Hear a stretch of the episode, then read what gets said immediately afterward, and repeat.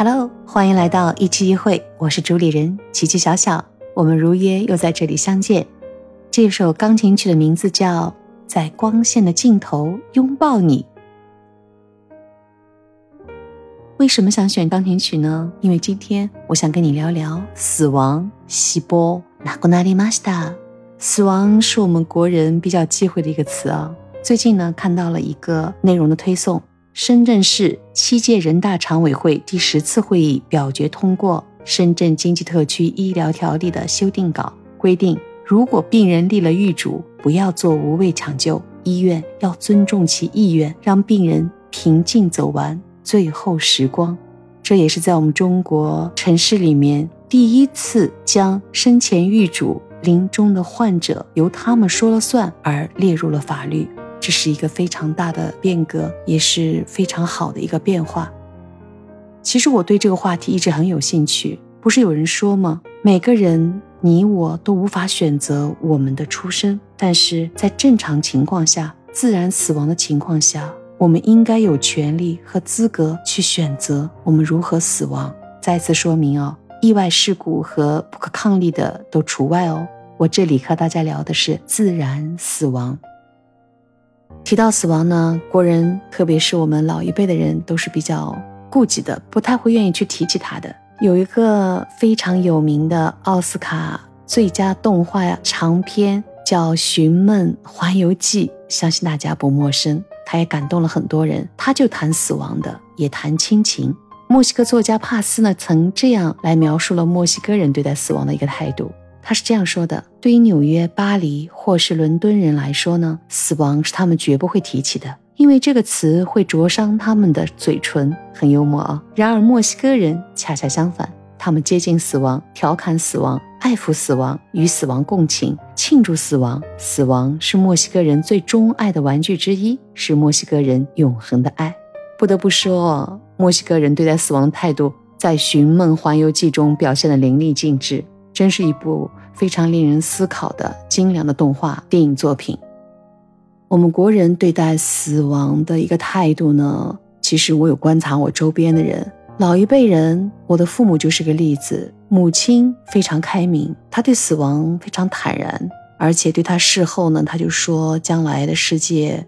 你们都是不知道在哪个城市定居，或者是不知道你在世界的哪个角落，所以他说，如果我选块墓地，还给你们添累赘，倒不如就选择海葬吧。这是我母亲的回答。而我的父亲，一个十几岁从他的老家山东走出来的一个经历过战争，也是名军人的这样一个老父亲呢，他就不一样，他很忌讳谈和死相关的所有事情，也造成了我们做儿女的一些困惑。比方说，他百年之后有什么特别希望我们要去做的事情，他也不交代。这样的老人，我相信听众朋友们，你们身边也会有。这个是老一辈的人的想法。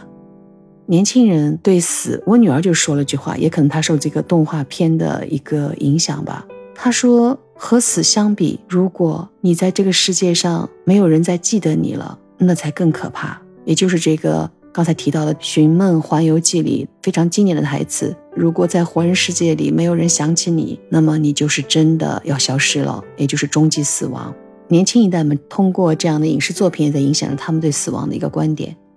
而我们这一代人当中的这一代人，中年人对死亡怎么看呢？我觉得好像也是分这两种，似乎和年龄无关。有些人就特别忌讳，不愿意提。但是我有一次在听某一个节目的时候，他们就很开明的说的这些话题。其实挺打动我，也和我自己思维里某个观点是匹配的。他们认为，就是刚才一开始说那句话：我们既然不能选择我们的出生，那么我们对死亡是不是有权利去控制一下，去管理好，让我们最后那段路走的不要那么遗憾吧？记得我曾经看过这样的一些文稿，就是中年人嘛，都奔波于事业，当他接到不好的消息，奔赴到自己长辈的病床前的时候，那非常多的遗憾了。心情是非常理解的，他就希望医生能竭尽全力维持他心爱的长辈们的生命，不管是不是电影艺术作品里面，还是我们生活当中，都会是这样的事情很多很多。他自己一份遗憾，希望老人只要还活着，可能也是种欣慰吧。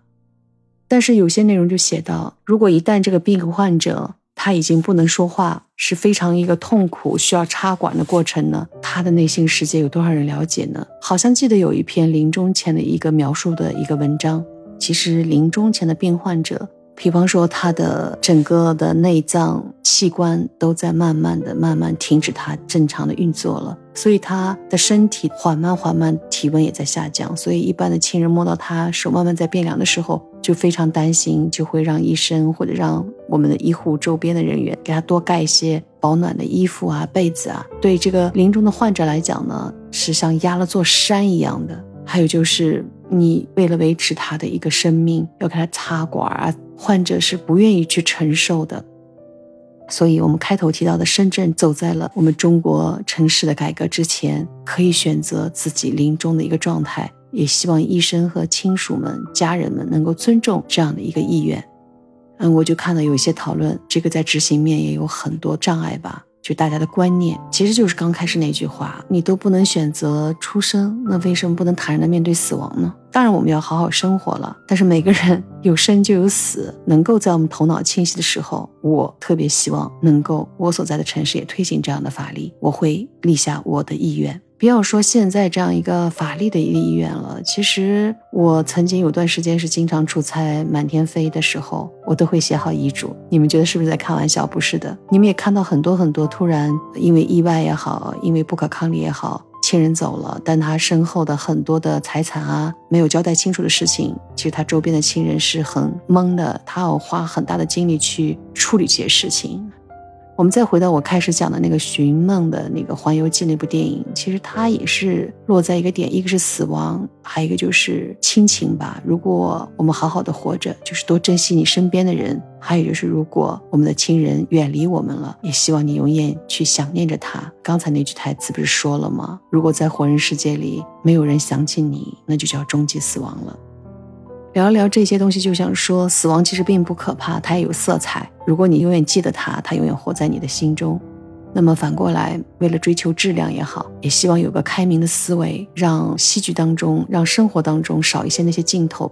其实临终的患者他真正需要什么，也希望你头脑清醒的时候，在预测未来的时候呢，能先把这件事想清楚，理智的去想明白。我特别支持这样的一个变革。不仅我刚跟你说了，我写了遗嘱，我还要追加一条。在临终之前呢，希望爱我的亲人们，让我能够最后的时刻过得舒心一点。这个曲子呢是《寻梦环游记》非常有名的主题曲，叫《Remember Me》。我大西的口德，我得个塞呢。死亡就这么回事儿，每个人都得面对。但是死后，亲人们能够时常念叨着你。我大西的口德，瓦塞的奈得个塞呢，不要忘记我，这是非常重要的。Remember Me。看到深圳这样一个变革，想到的死亡。其实我最开始想做播客，特别是想做老后生活的话题，因为我们都变得老龄化，社会是越来越严重，更多的人面对着年龄的增长，面对着老后的生活，想追求更加高质量的老后生活。